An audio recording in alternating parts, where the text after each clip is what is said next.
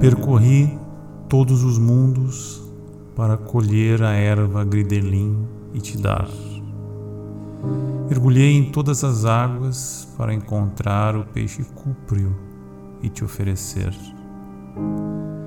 Desapareci em cavernas e desfiladeiros para cavar a pedra carmesim e te entregar. Li todos os livros que minhas mãos alcançaram para te ensinar o que aprendi. Ouvi todas as canções que meus ouvidos perceberam para repeti-las e te encantar.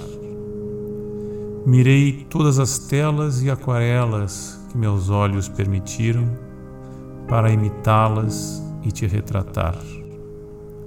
Carreguei todas as madeiras e rochas brutas que meus braços suportaram para extrair delas teu busto perfeito. Arrastei todo o barro e cerâmicas que as minhas pernas sustentaram para erguer teu abrigo perene.